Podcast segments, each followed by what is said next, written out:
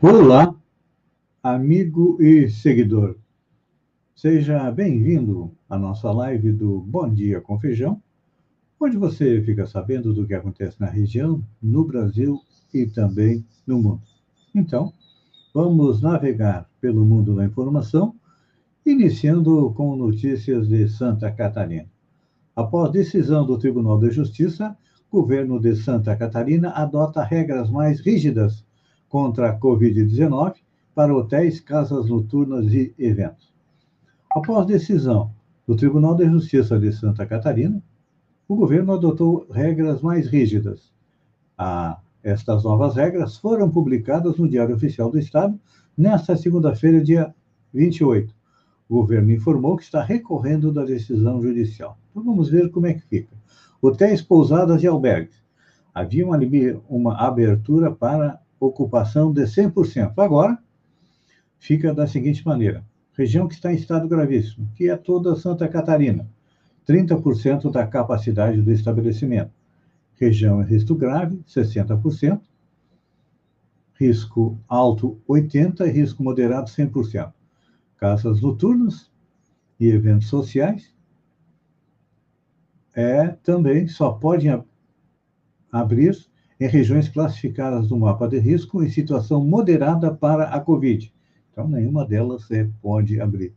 Eventos sociais, aqueles restritos a convidados, sem cobrança de ingresso, como casamento, aniversário, jantar, confraternização.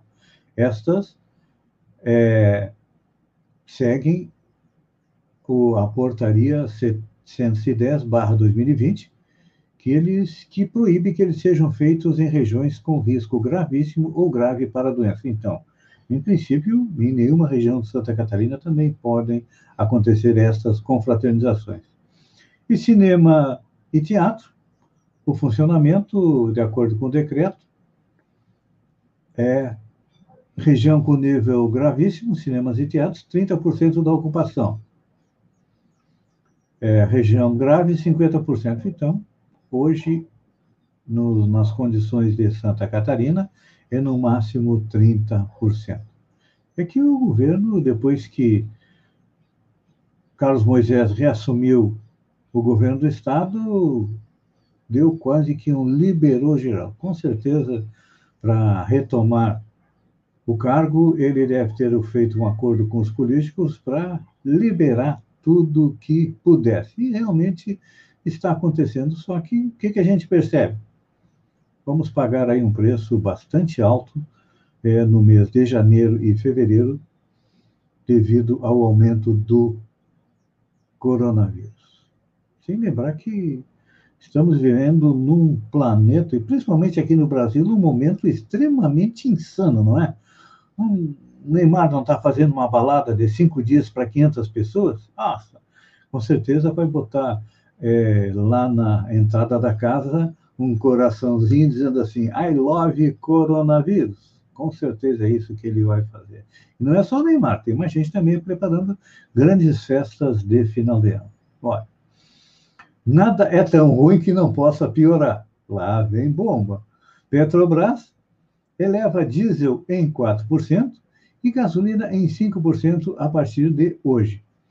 A Petrobras informou nesta segunda-feira que vai elevar em 4% o preço médio do diesel nas refinarias e em 5% o da gasolina a partir desta terça-feira, dia 29. Em meio à alta do petróleo nas últimas semanas e uma desvalorização do real frente ao dólar nos últimos dias. A nova alta do preço dos combustíveis foi a segunda anunciada em duas semanas, em 15 de dezembro a estatal elevou o preço do diesel e da gasolina. Haja bolsa, né? E olha, quem abastece com GNV teve um aumentinho caprichado de quase 30%. Se não é um roubo, eu não sei o que, que é. É um, um assalto. Disputa pela presidência da Câmara.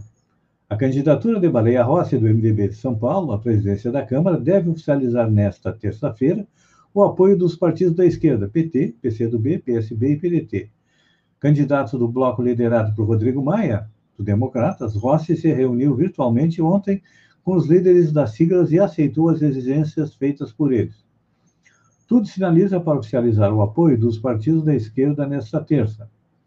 A reunião foi de convergência, resumiu Alessandro Molon, do PSB do Rio de Janeiro, líder do PSB, ao colunista Gerson Camarote.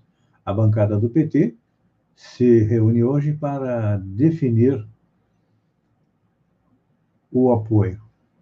Ele vai enfrentar, no caso Baleia Rossi, Arthur Lira, do PP, do Alagoas, apoiado por Jair Bolsonaro e um dos líderes do Centrão. A eleição está marcada para 1 de fevereiro. Rock brasileiro perde para o K-pop, axé e gospel nas paradas. Legião Urbana e Nando Reis resistem. O rock brasileiro quase não apareceu nas paradas do Spotify em 2020. Em todos os rankings diários das 200 faixas mais tocadas, só três músicas de artistas de rock entraram, todas antigas. Duas baladas de Nando Reis e Lulu Santos e Tempo Perdido do Legião Urbana. Dos 14 estilos catalogados, a partir dos rankings do Spotify, o rock brasileiro ficou em último lugar, atrás do gospel, do K-pop e do axé. E o rock estrangeiro também não ficou muito melhor ficou na 11 é, posição. Fuchs se diz chocado com privilégios que defendeu. É, gente. As pessoas nunca foram absolutamente iguais, mas também não chegaram a ser tão diferentes, até que veio a civilização. E olha, e alguns, à medida que a civilização foi avançando, chegaram a se classificar ou se considerar como seres supremos. E é. É nesse contexto que certos interesses são vistos como algo extremamente singular. Num período em que deveria vigorar a solidariedade natalina, os brasileiros souberam pela imprensa que os tribunais superiores de Brasília, o STJ, Superior Tribunal da Justiça, e o STF, Superior Supremo Tribunal Federal, queriam furar a fila da vacinação contra a Covid. É claro que a repercussão foi extremamente grande, isso porque as cortes brasileiras enviaram um ofício à Fiocruz, Fundação do Ministério da Saúde, para reservar vacinas para magistrados e servidores. Só no Supremo Tribunal Federal, a reserva seria de 7 mil doses. Pois é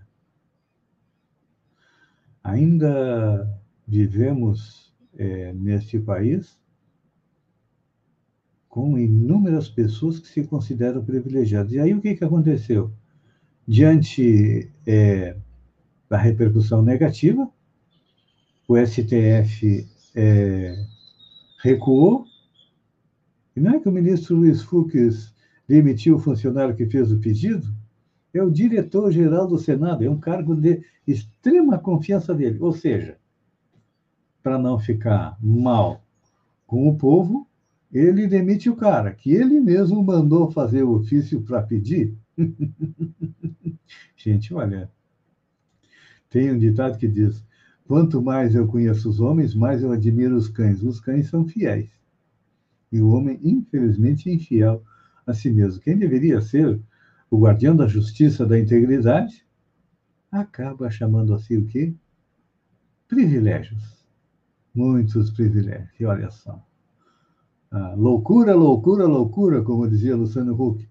Mega festa de Neymar revolta moradores de Magaratiba, no Rio de Janeiro. A mega festa de Réveillon de Neymar para cerca de 500 pessoas, segundo revelou o Globo, durante cinco dias na sua mansão de Magaratiba, no litoral do Rio, está repercutindo muito mal entre os moradores da cidade. Vizinhos do condomínio ou de bairros da cidade têm se manifestado com revolta em redes sociais sobre o assunto. Não é que o povo já está chegando lá?